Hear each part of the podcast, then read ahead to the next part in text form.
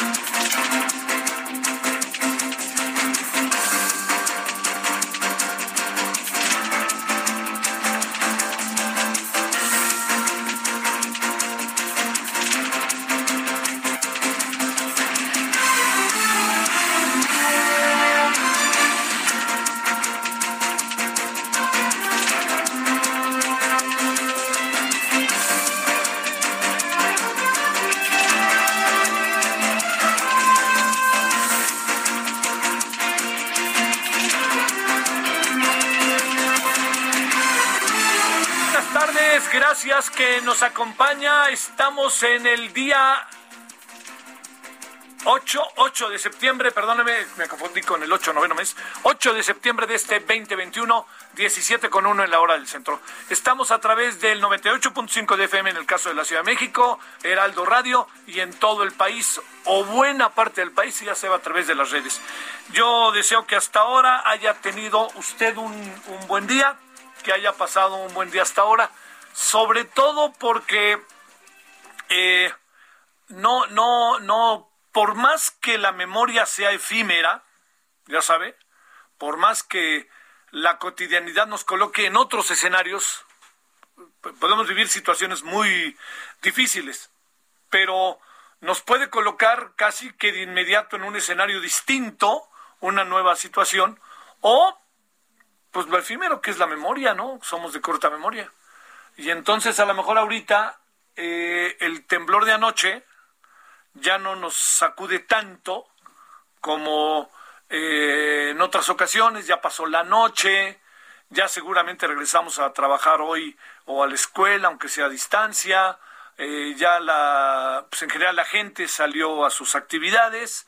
Y entonces eso nos coloca como con una me atrevo a decir como como un es como bajo escenarios en donde pues a lo mejor se nos pasa por alto lo que pasó ayer. Pero le diría yo como suele pasar las secuelas de las cosas de este tipo de fenómenos yo siempre he pensado que los huracanes son de muchísimo mayor riesgo a veces que los propios temblores.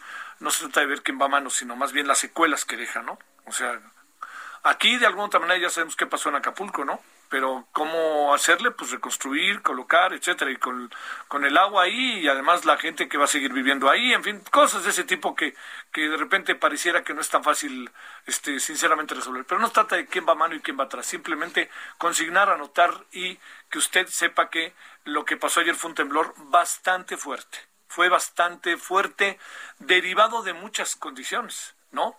Primero porque le pegó muy fuerte a Acapulco. El epicentro estuvo a 15 kilómetros y luego hubo réplicas, creo que van 150 y tantas réplicas. Y sobre todo, pues nos quita el equilibrio. Las escenas que vimos, eh, sin necesidad, yo le diría, por supuesto, las escenas que vimos a través, ya saben, ¿no? De las redes, pero oiga, no hay necesidad de ir a buscar escenas en las redes, veámonos a nosotros mismos, a cada uno de nosotros, sin tener una red de por medio, como nos fue. Y fue un susto grande. Fue un susto grande, fue un susto mucho, muy, me atrevo a decir, eh, se pierde el control, se pierde el equilibrio. Entonces, lo único que nos ayuda somos unos a otros. Ese es el asunto. Y también algo, ¿eh? Recordar, yo le diría, recordar una y otra y otra y otra vez todas las medidas que debemos de tomar. A todas las medidas que hoy debemos de tomar hay una más. Y esa más es que debemos de colocar, eh, por, debemos de colocar a como, a como dé lugar, le diría yo, todo, estar todo el tiempo en ello, en ello, en ello, en traer, eh, yo le, le pediría traer eh, sistemáticamente lo más cercano posible a nosotros el cubreboca. ¿Por qué? Pues porque, oiga, vamos un buen rato, ¿eh? Va un buen, buen rato el asunto del honorable, este, del, del, honorable cubreboca y del coronavirus. Entonces, pues yo le diría, todo lo que usted hace, a ver, no se nos olvide tener lámpara, por ejemplo. ¿no? Tener una pequeña linterna, perdóneme, ¿no? Tenerla, eso es un asunto. Otro asunto que no se nos olvide es tener las cosas en la puerta de la casa. No pasa nada, en la puerta del departamento, colóquelos a un ladito, como si fueran a venir los Reyes Magos. Coloque usted ahí todo lo que puede y vámonos, ¿no? luego, otro asunto que hay que considerar, además del, del, de, la, de, la, de, la, este, la linterna, también el tema del cubrebocas y también estar como muy atento a, las cosas que en la casa, pues de preferencia no dejarlas, me atrevo a decir, muy, a, muy al, así como muy en, en, en, pequeños burós o en pequeñas pistas que fácilmente se puedan caer. Ni hablar, pues se ve, podrán ver muy bonita, pero mejor usted váyase por otro lado. Y también muy claro qué hacer. Fíjese, hay gente que de plano ya no baja. Es una locura a veces bajar las escaleras con un temblor. Anoche lo decíamos en, en el referente. Mire, un, un asunto para considerar. Eh, las personas mayores deben, si se bajan por las escaleras, deben de ir pegadas al barandal. Y las personas que tienen facilidad para bajar deben de ir pegadas al otro lado. Deje que las personas mayores estén tomadas del barandal. Eso es lo primero. Entonces, si viene bajando, ese es el asunto. Segundo asunto, si usted vive en el décimo piso, imagínese cuánto va a ser para bajar. Pues de hablar, váyase para arriba o colóquese donde le han dicho que se coloque, donde haya traves, no donde haya falsas paredes, donde haya traves, ahí colóquese. Toda esta idea del baño, a veces, muchas veces los baños son engañosos porque fácilmente caen, o sea, no, no, a un fuerte temblor. Y yo le diría como último asunto para no, no dejar de considerar, le diría que yo considero sumamente importante, es el hecho de que, caramba, oiga, que bien hemos ido aprendiendo en la Ciudad de México a qué hacer, ¿eh? Lo de ayer es una muestra de ello. Sonó la alarma sísmica, aquí sonó la alerta sísmica y estábamos, en los que están en este piso, eh, las oficinas tienen dos pisos en un edificio. Abajo están los estudios y otros, cuando no se está trabajando en los estudios, pues hay otro grupo de personas que estamos arriba, como su servidor y como los que estamos simplemente aquí. Bueno, entonces las personas que estábamos arriba, yo creo que esto es otra cosa que hay que ver.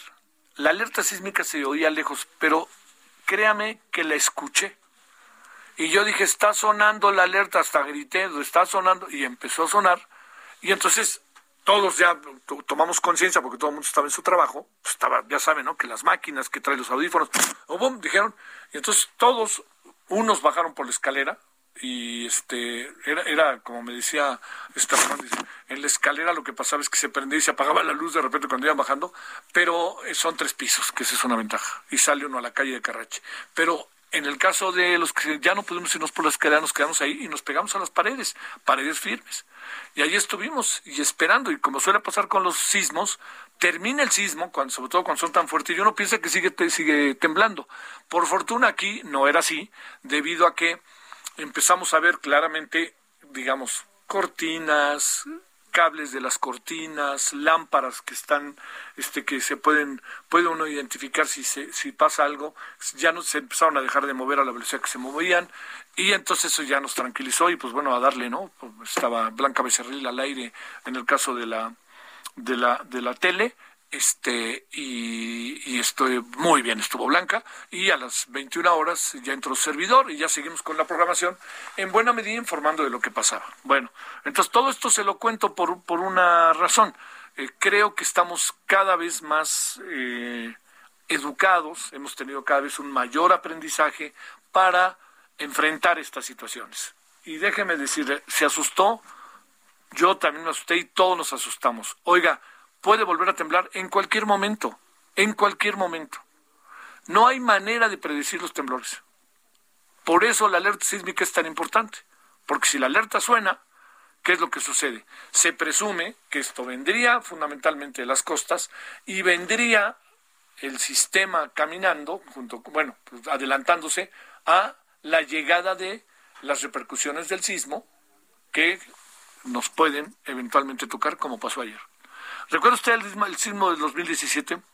Yo, yo recuerdo que estábamos, trabajaba yo en el Canal 11, hicimos ahí una cobertura en verdad que padrísima, ¿no? Muy bien de la televisión pública del Instituto Politécnico Nacional. Y entonces fuimos a la zona donde fue el epicentro.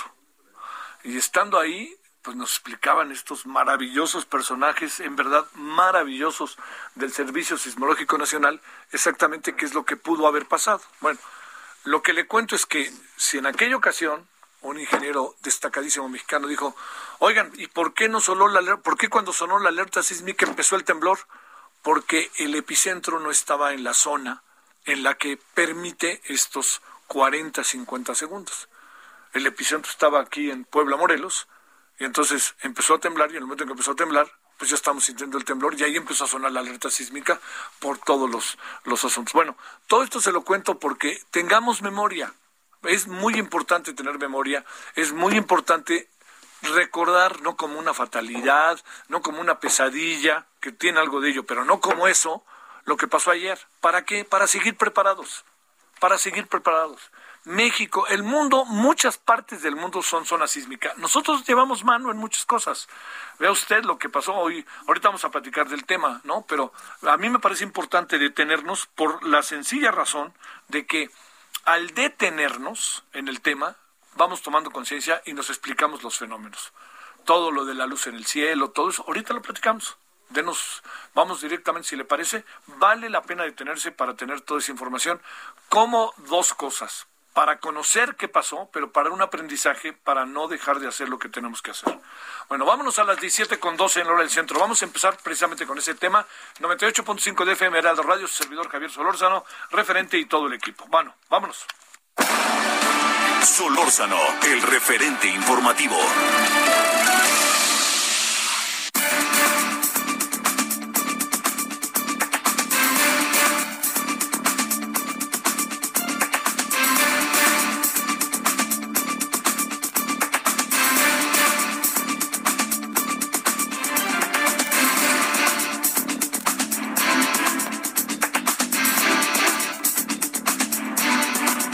Bueno, 17, 12, casi 13 en hora del centro. El doctor Arturo Iglesias Mendoza, jefe del Servicio Sismológico Nacional.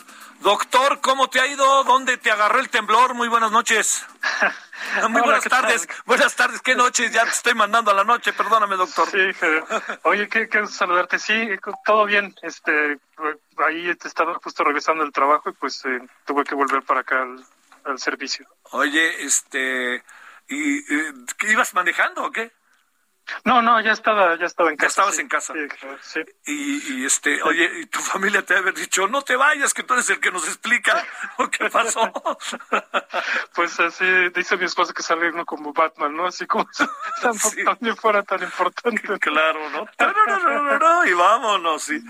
oye, este, sí fue fuerte, ¿no? Este, digamos, más allá de la percepción ciudadana, que ah, ya sabes cómo es, y por fortuna, pues en Acapulco, en Guerrero, nomás al parecer una persona falleció y más bien derivado de un poste que se cayó encima del auto que conducía. Pero a ver, ¿qué nos podrías contar de lo general, Arturo, de lo que pasó ayer? No, pues sí, desde luego fue un sismo, eh, digamos que seguramente se sintió de manera muy intensa en el puerto de Acapulco y, también desde luego los que lo que los que lo sentimos en, la Ciudad de México y en otras partes del país pues fue un sismo sentido de manera intensa no bueno la, la, magnitud como sabes Javier pues es una sola y es esta no 7.1 y eh, depende desde luego muchísimo de la distancia y de la zona donde uno está cuando, cuando recibe las ondas sísmicas, pues la, la percepción del movimiento.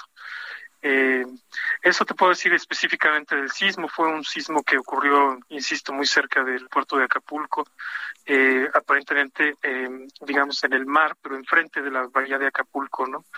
Fue un sismo que llamamos de subducción es decir, eh, de estos que se generan justamente entre la interfaz, entre la placa de cocos que, que eh, subduce, ¿no? penetra debajo de la placa de Norteamérica y eh, en esa región pues ocurren a veces sismos de esta magnitud y a veces sismos mucho más grandes, ¿no? como justamente el sismo del 85. ¿El sismo del 85 también fue por ahí? El sismo del 85 se localizó mm, al noroeste de ahí, pero ya prácticamente en Michoacán. Sí, claro. Eso hacia, hacia el norte. Como hacia el norte. Oye, a ver, pudiéramos ubicarlo, el sismo, en términos así como visuales, enfrente de Acapulco, ¿a qué altura? por la zona donde está, no sé, este Caleta, la zona donde está el centro de la ciudad, por donde se puede tener una idea en ese sentido, o te aparece en zona que es difícil incluso de definir. Sí, la verdad es que hay alguna incertidumbre que en la propia localización que no es tan fácil de decir justamente el, el epicentro, el hipocentro exactamente de dónde ocurrió. Pero mira, Javier, hay una cosa importante que, que nuestros amigos eh, a lo mejor este, les interesaría saber, y es que un sismo pues no se puede caracterizar como un punto, ¿no? Entre más grande un sismo es más bien una un área que rompe, una superficie que rompe. Entonces, digamos, a pesar de que, por ejemplo, el sismo pudo haber ocurrido justo enfrente de la bahía, pues a lo mejor el deslizamiento fue eh, inclusive abajo del propio puerto, ¿no?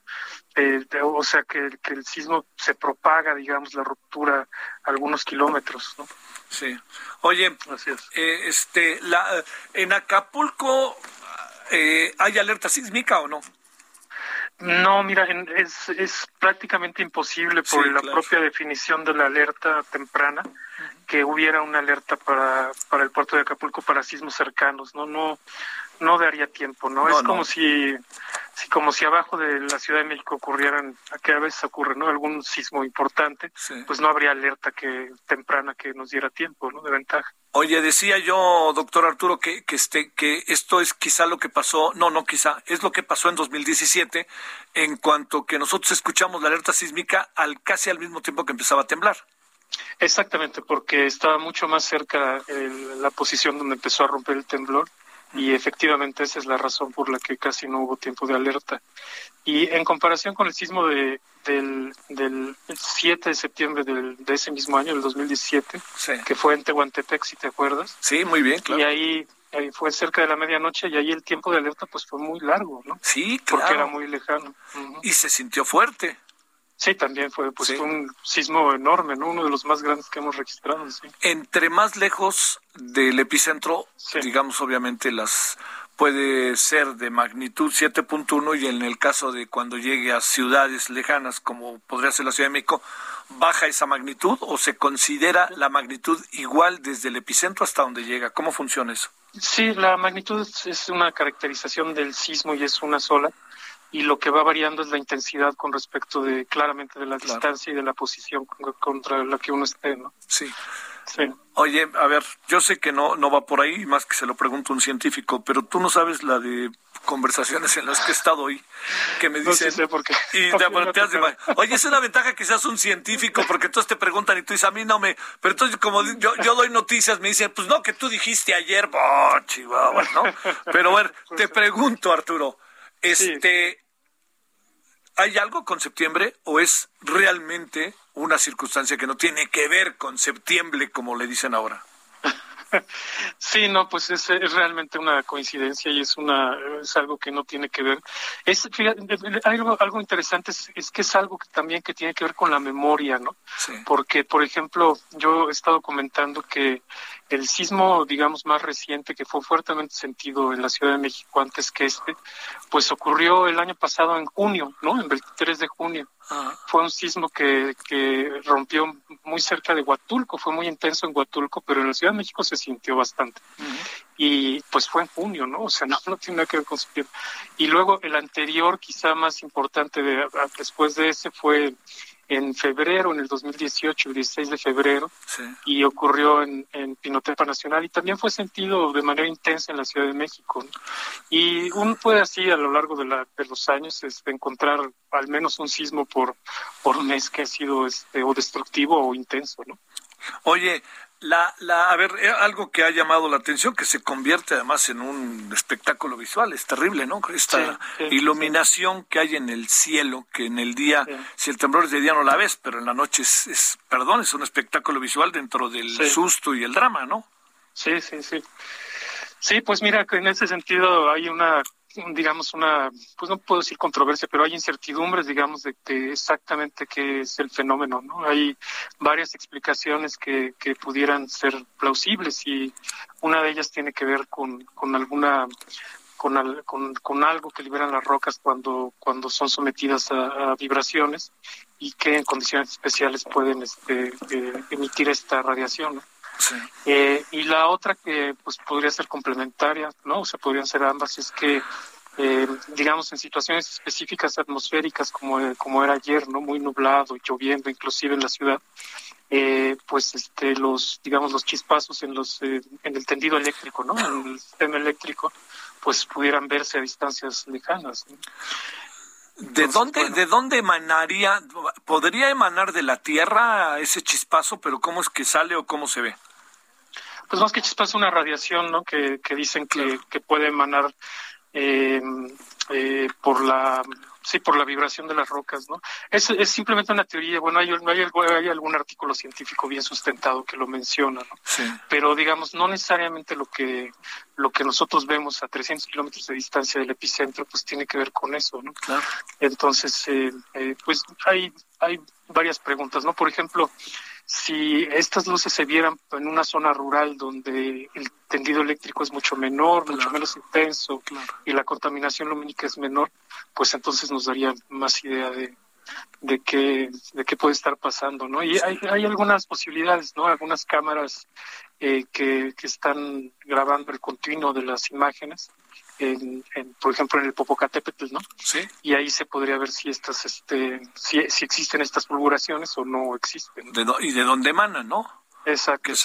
Oye, este, a ver, yo sé que te lo han preguntado millones de veces en tu casa, tus cuates. Te han de haber hablado tus cuates. Si el sábado tienes una cena, no te van a dejar ni comer. Pero a ver, déjame plantearte, Arturo. Este, eh, no me digas que no. ¿A poco no es así? No, pues, ¿por qué? Oye, ¿y por qué no nos avisas cuándo va a volver a temblar? ¿No te dicen eso? Eh, ah, sí, sí, claro, desde luego. a ver, no sabemos cuándo va a volver a temblar, aunque ya lo sepamos, repitámoslo, ¿no? Sí, desde luego no, no hay eh, ninguna base científica para poder pronosticar eh, ni, ni predecir temblores, ¿no? Pues nos gustaría mucho hacerlo, ¿no? No, no es que no es que no es que este no queramos simplemente pues en ninguna parte del mundo hay la suficiente conocimiento y los suficientes elementos en este momento como para decir algo este, con precisión acerca de una predicción. Oye, eh, respecto a, a, a, la zona donde fue el epicentro, por ahí leí hoy este, que hace mucho no no, no, no surgía un temblor, un epicentro de esa zona. ¿Es correcto o, lo leí y no es tan cierto? Pues exactamente en esa región, en, bueno, exactamente, tampoco también hay incertidumbres, pero en 1962 eh, ocurrieron un par de temblores muy cerca de donde ocurrió este. Eh, y ya también pues han pasado bastantes años desde entonces, ¿no? Y, y bueno, esta zona sí está, eh, digamos, aledaña a dos zonas donde hace más tiempo que no ocurrió un temblor, ¿no? El famoso sismo de 1957 ocurrió al, al sureste de esta región. Ah. aquel, de, aquel del Ángel, ¿no? Sí. Y, eh, y al noroeste, es decir, en dirección hacia Cihuatanejo, pues eh, hay una zona grande donde no ha ocurrido un temblor, pues sí, ya en, en más de 110 años. Entonces, eh, pues sí, desde luego, estas zonas tienen potencial para generar temblores, ¿no? Sí. Oye, a ver, muy, muy en breve, si se puede, rapidísimo. Sí. tsunami luego, luego se descartó, ¿eh? Eh, no, sé qué tan rápido, porque sí, digamos, es un sismo que eh, de haber tenido una magnitud más grande y de haber sido más somero, pues podía haber sido eh, productor de un tsunami, ¿no? Digo, es una es una amenaza real que hay que estar prevenidos porque eh, a veces se, se, se, supone, se cree que en México no, no se generan tsunamis y pues no hay ninguna razón para pensar para que no pueda pasar, ¿no? Entonces eh, hay un sistema de alertamiento de tsunamis, hay un centro de alertamiento de tsunamis que opera la, la Secretaría de Marina y pues eh, sí hay que tenerlo en la cabeza, Javier. Fíjate, en las, en las poblaciones cercanas, en la, en la costa y esto, eh, debería de haber pues mucho más trabajo de buscar lugares seguros. Sí. Sí, Doctor, te mando un saludo, este, gracias que existes por ahí, ¿eh? Muchas gracias. igualmente, Javier, muchos saludos. A ti, Arturo Iglesias, jefe del sismológico. El referente informativo regresa luego de una pausa. Heraldo Radio. La HCL se comparte, se ve y ahora también se escucha. Estamos de regreso con el referente informativo.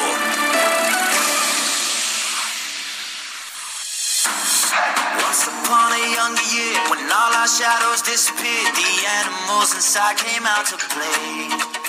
Went face to face with all our fears, learned our lessons through the tears, made memories we knew would never fade.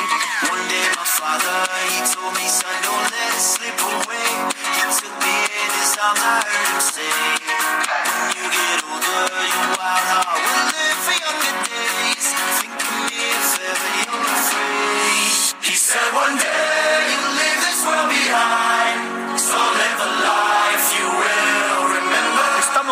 de vuelta. Eh, AVIC 2 es este un grupo eh, en un día como hoy, pero el 89 nació en Estocolmo, Suecia. Tim Bergling, eh, conocido como AVIC 2, quien en 2018 falleciera aparentemente pues, por este terrible asunto de, que le pasa a muchos que andan en este mundo. Bueno, no solamente en ese mundo, en muchos mundos. Todo indica que por una sobredosis siempre son temas delicados. Eh, The Night se llama esto. Bueno, mire, mientras escuchamos, eh, no, no, mejor después de que regresemos le cuento.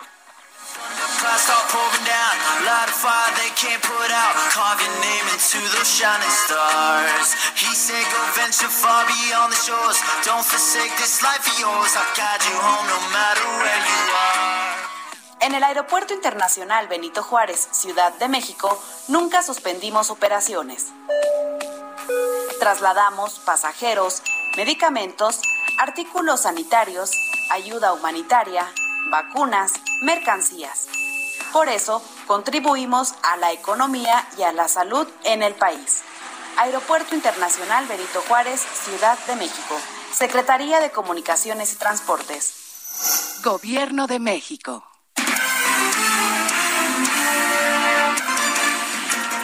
Bueno, aquí estamos de vuelta. No, lo que le quería contar y que de una vez rápidamente se lo, se lo digo, no tardo nada, es eh, los números que tenemos hoy respecto al coronavirus.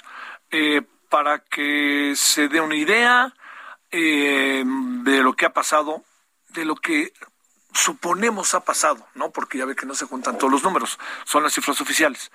1.879 personas muertas de ayer a hoy, eh, 265.420. Eh, tenemos también eh, contagios en 15.876.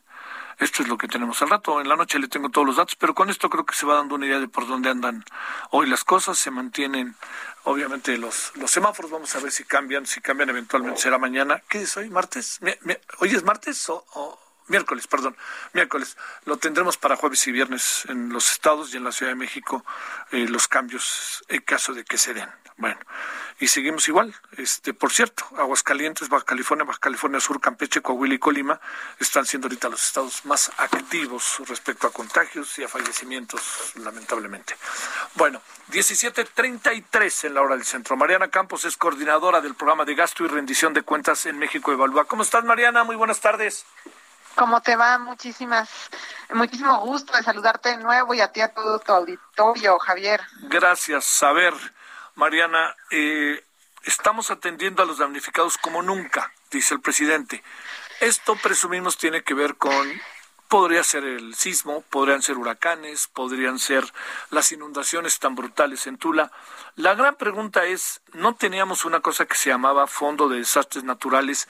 El presidente dijo que estaba llena de corrupción. ¿Qué fue de ella? ¿Dónde está ese dinero? A ver, ¿qué sabes sobre todo este asunto, María? Sí, mira, este, súper difícil darle además seguimiento al tema, Javier. Sí porque cada día sale como algo distinto, ¿no? Entonces tiene uno que ir armando un, un esquema de seguimiento, ¿no? e ir cazando las las nuevas. Pero mira, les voy a platicar un poquito qué, qué es lo que ha sucedido, ¿no? Sí, anteriormente teníamos el Fonden, eh, que era un fondo de previsión, es decir, era un mecanismo de ahorro para guardar dinero en, en, en este fondo y que el gobierno tuviera en cualquier momento que se suscitara una desgracia, una emergencia por desastre natural, garantizado el poder accionar con recursos, ¿no? eh, sí llegó a pasar que con este dinero, pues, eh, digamos, se, constituían recursos ya más bien fideicomisos específicos.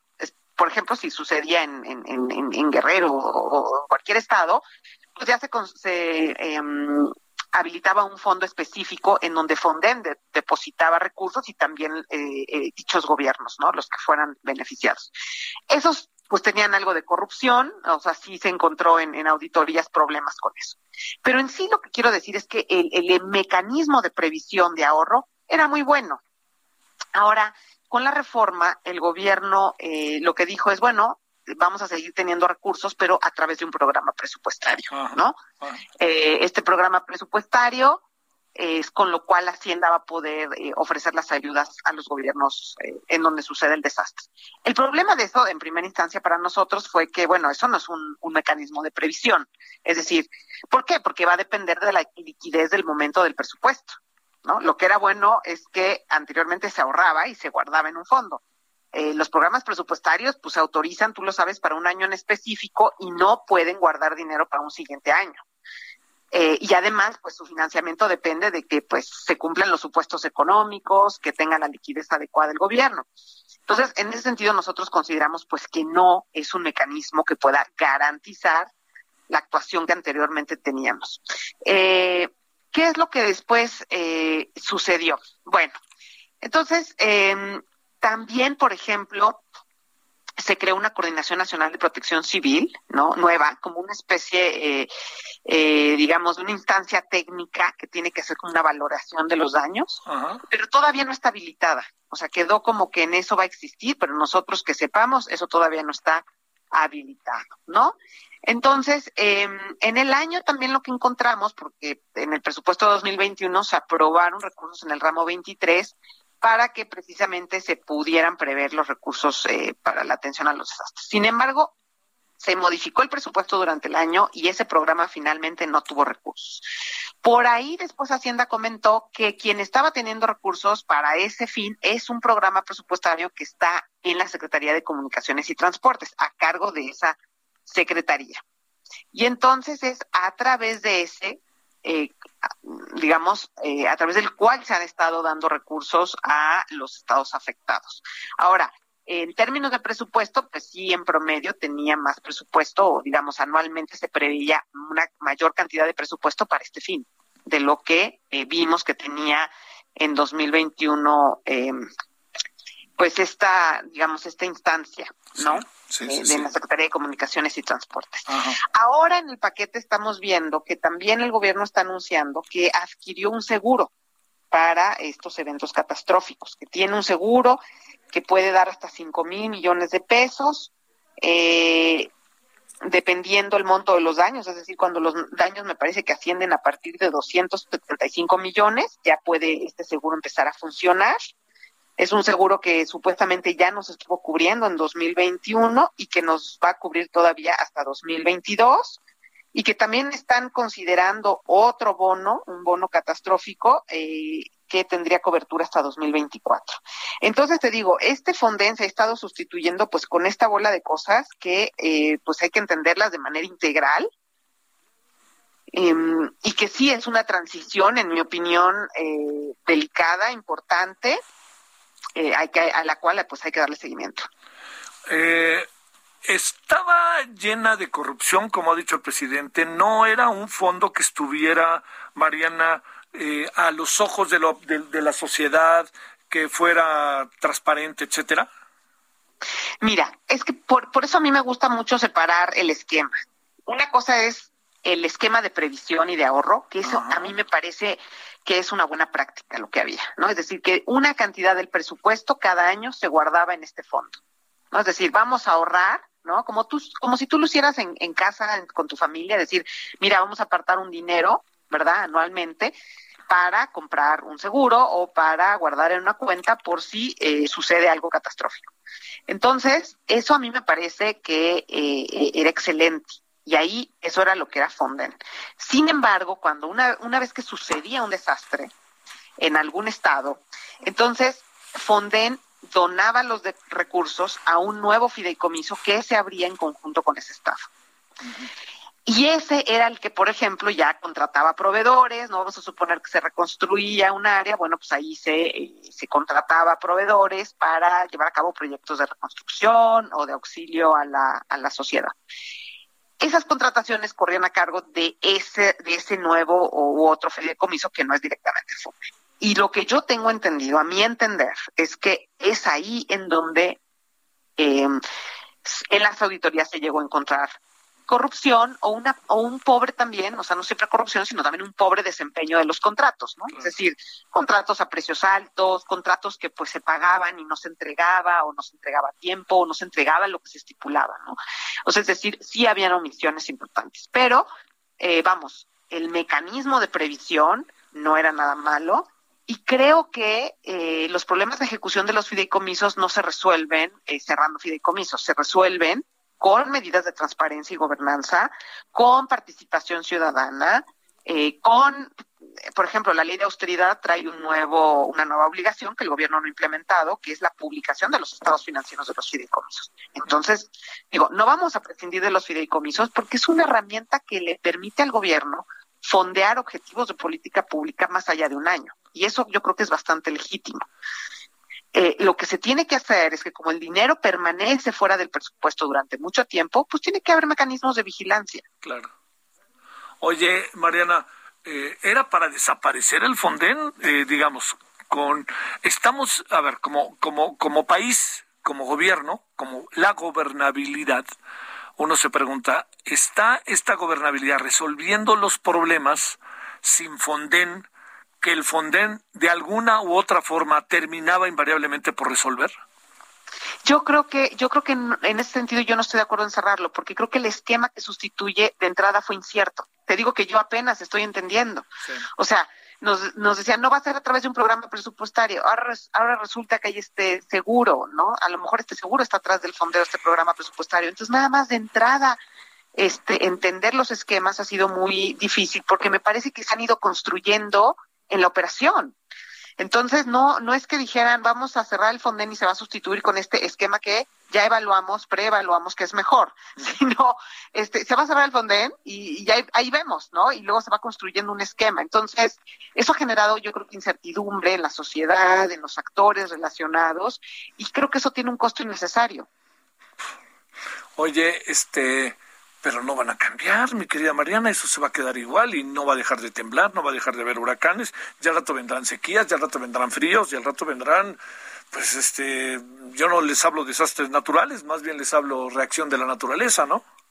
Totalmente, y creo que además, pues bueno, estos esquemas que te cuento y estos seguros que, que, estoy ahorita justo con la publicación hoy del paquete económico, estamos estudiando, pues habrá que ver las pólizas, habrá que ver realmente cómo están cubriendo, ¿no? Porque, pues por lo menos, como decimos, mal que viene el Fonden, pues era muy claro y dependía de una, eh, digamos, una señal que da este protección civil sobre un anuncio de un desastre natural, y me parece que ya había un acuerdo que funcionaba que era mejorable, siempre es mejorable, que ya la implementación del mecanismo, te digo, en un momento, en el momento en el que ese dinero se donaba nuevos fideicomisos y de ahí se hacían las contrataciones, es donde se llegó a observar el problema, pues trabajemos en eso, ¿no? O sea, yo creo que como, como lo hace un médico, ¿no? O sea, este, pues si el paciente tiene apendicitis, curémosle eso, ¿no? Y no le movamos al corazón. Este, y, me parece que ha faltado esa precisión en los cambios de política pública y el, esquema de Fonden no es la excepción. Claro que con lo que pasó ayer, no solamente un día de lluvias, la inundación en Tula y luego además la amenaza de un temblor que tuvimos ayer, pues a, todos nos dejó qué va a pasar, ¿no? Ante una situación así. Eh, creo que eh, eh, hay una, digamos, un compromiso que debemos de tener ustedes como medios, nosotros como sociedad civil y todo ciudadano, de cuestionar, de exigir información y de entender muy bien este nuevo, estos nuevos esquemas que la verdad, pues han, han, han habido varios y, no queda muy claro cómo van a operar. Sí. Mariana Campos, te mando un gran saludo y prométote que en poco tiempo volveremos a hablar si tú no tienes inconveniente para seguir viendo por dónde resolvemos el asunto, porque hay que resolverlo, hay que tener un fondo para cuando empiecen a aparecer o estén apareciendo circunstancias como las que hiciste referencia. Por supuesto, Javier, aquí estamos siempre abiertos a la conversación. Gracias, Mariana Campos, coordinadora del programa de gasto y rendición de cuentas de México en México Evalúa. 17:44 en la hora del centro, miércoles 9, 8, 8 de septiembre, perdóneme, 8 de septiembre. Solórzano, el referente informativo.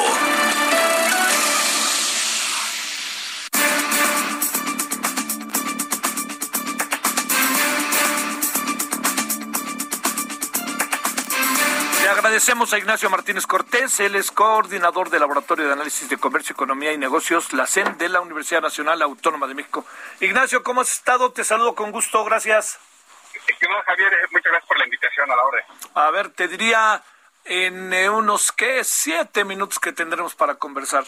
Luces, sombras del presupuesto, ¿dónde ves los problemas y dónde ves las cosas que pueden ser sumamente atractivas para el 2022, lo que incluye pronósticos que ya van lanzando de inflación, crecimiento, precio de barril de petróleo, etcétera?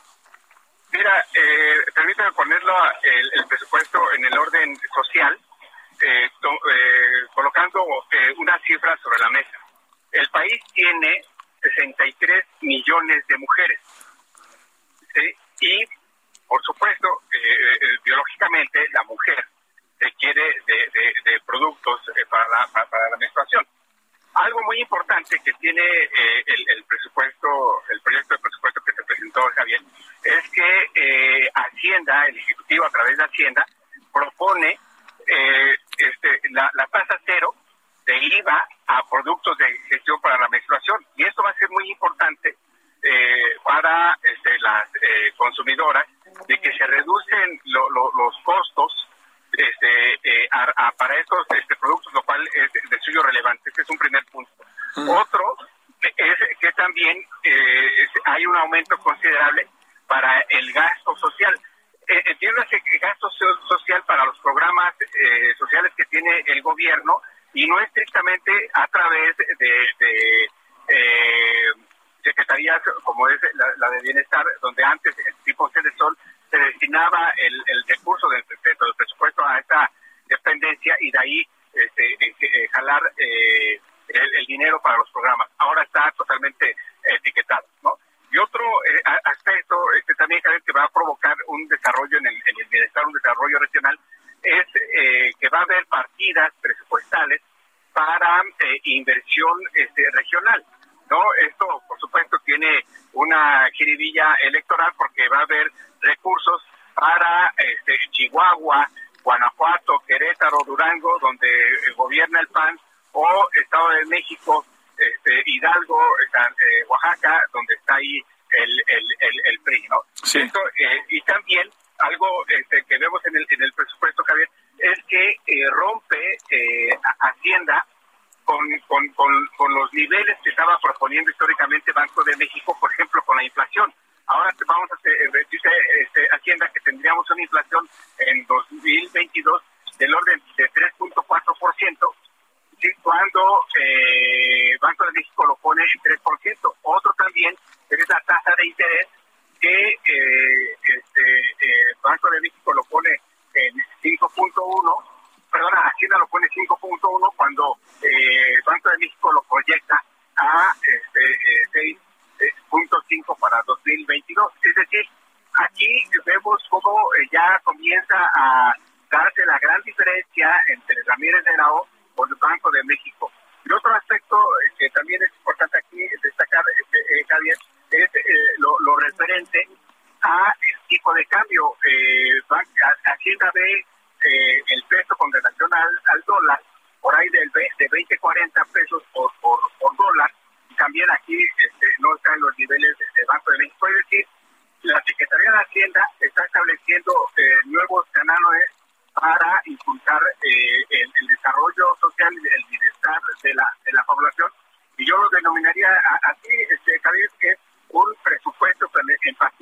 género con gasto social, sanitario e inversión en desarrollo regional con un impacto electoral totalmente. Eh, a ver, eh, ayer hablaba, hemos estado hablando, Ignacio, con diferentes economistas y algunos sí plantean el crecimiento del 6.5, incluso 7, pero de plano otros dicen que no llegaremos ni al 4.5. Y cuando se habla de la inflación, que no va a haber un control como se presume y que a lo mejor cerramos el año arriba de 6 o en 6. Eh, eh, eso, este, Javier, si tomamos como termómetro para 2022 lo que en este semestre tenemos de la economía, si no, no, estaríamos llegando para este, eh, el PIB en 2021 de 6.5, estaríamos de 5.7, 6%, y eh, no podríamos alcanzar el 4.1 que propone Hacienda. Eh, nosotros en el laboratorio lo, lo, vemos eh, en 2.7. ¿Por qué? Muy rápidamente unos indicadores que tenemos este, en este momento. Las exportaciones cayeron menos 4.3. Las importaciones cayeron este, menos 1.0. la, la, este, el, la parte referente a el empleo eh, se incorporaron 6 millones de, personas a la población económicamente activa. La inflación está en 5,58. Eh, este, eh, tenemos de personas subocupadas 40 millones de, personas. El consumo este, privado se redujo el 0.8%. La inversión de fija bruta cayó 1.8%. Es decir, los indicadores micro, que son los que jalan la economía y que se refleja en tres grandes impuestos, ICR, IVA e IEP, en estos momentos, como está la situación de la economía del país, no tendríamos los niveles para crecer en, este, a 6.5 en 2021, ni mucho menos a 4.1 en 2022. El tema del barril de petróleo 55 y algo, este sí está más menos o no? Eh, sí, eh, esto estaría aliviando las finanzas del país porque este año, Javier, se, estimó en 42 dólares la mezcla mexicana y ahora este, pues, se, establece este, en, 58. Y también algo muy importante, eh, eh, ¿dónde va a haber más, este, dónde se va a ganar el recurso para tener más ingresos tributarios no petroleros? Eh, en la lucha fuerte hacia la evasión, la ilusión y el contrabando. Se va, se va a, cobrar, a cobrar lo que se tiene que cobrar a los grandes contribuyentes. Y también algo muy importante, se va a simplificar en los trámites para que el contribuyente menor, el pequeño contribuyente, pues pueda pagar eh, lo, lo, lo propio. Es ahí donde se espera que se estaría recaudando un billón de pesos por este combate a la evasión, ilusión y ahora a la facilitación fiscal. Un horror.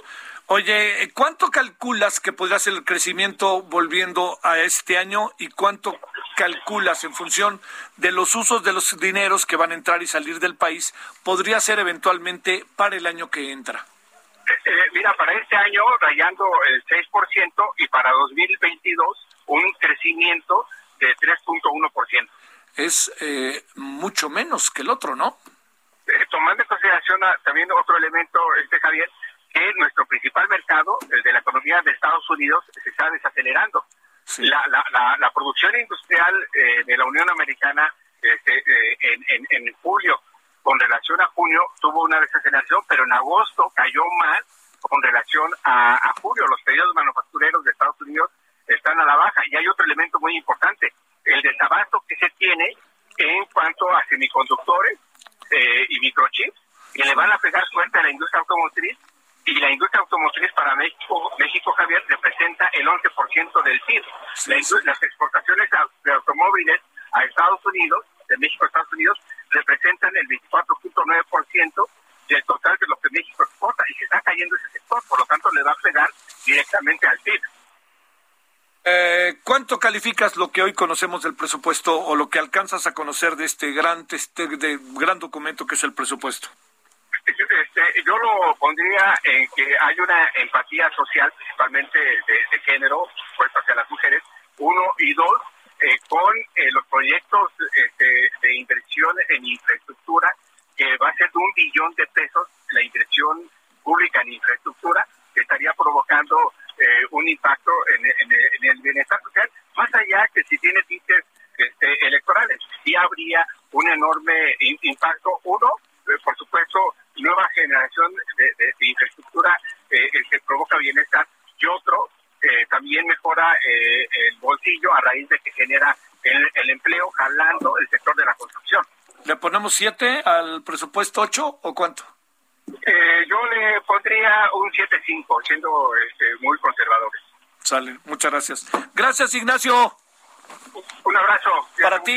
De ahí te buscamos de nuevo, Ignacio Martínez Cortés, coordinador del Laboratorio de Análisis de Comercio, Economía y Negocios, la CEN de la UNAM. Bueno, oiga, ya nos vamos en la noche. Va a estar Marta Bárcena, que no estuvo ayer por lo del sismo. Está Agustín Basabe. Estamos con los asuntos del día. Y oiga, un dato interesante: el presidente de la Corte va a hacer conferencias de prensa mensuales. Eso está bien. Hasta aquí, Solórzano, el referente informativo. Heraldo Radio, la H que sí suena y ahora también se escucha. ACAST powers the world's best podcasts. Here's a show that we recommend. The Real Housewives is a guilty pleasure for most, but if you're looking to not feel guilty about that pleasure, tune in to Everything Iconic with me, Danny Pellegrino, where I break down all the messy moments and behind the scenes antics of Bravo's popular franchise. And on Everything Iconic, I also interview celebrity guests like Kelly Ripa, Kiki Palmer, Drew Barrymore, Cameron Diaz, and more about their guilty pleasures, their past work, and so much more. So if you're pop culture obsessed and find yourself watching way too much reality TV like me, tune in to Everything Iconic with Danny Pellegrino wherever you listen to podcasts. ACAST helps creators launch, grow, and monetize their podcasts everywhere. ACAST.com.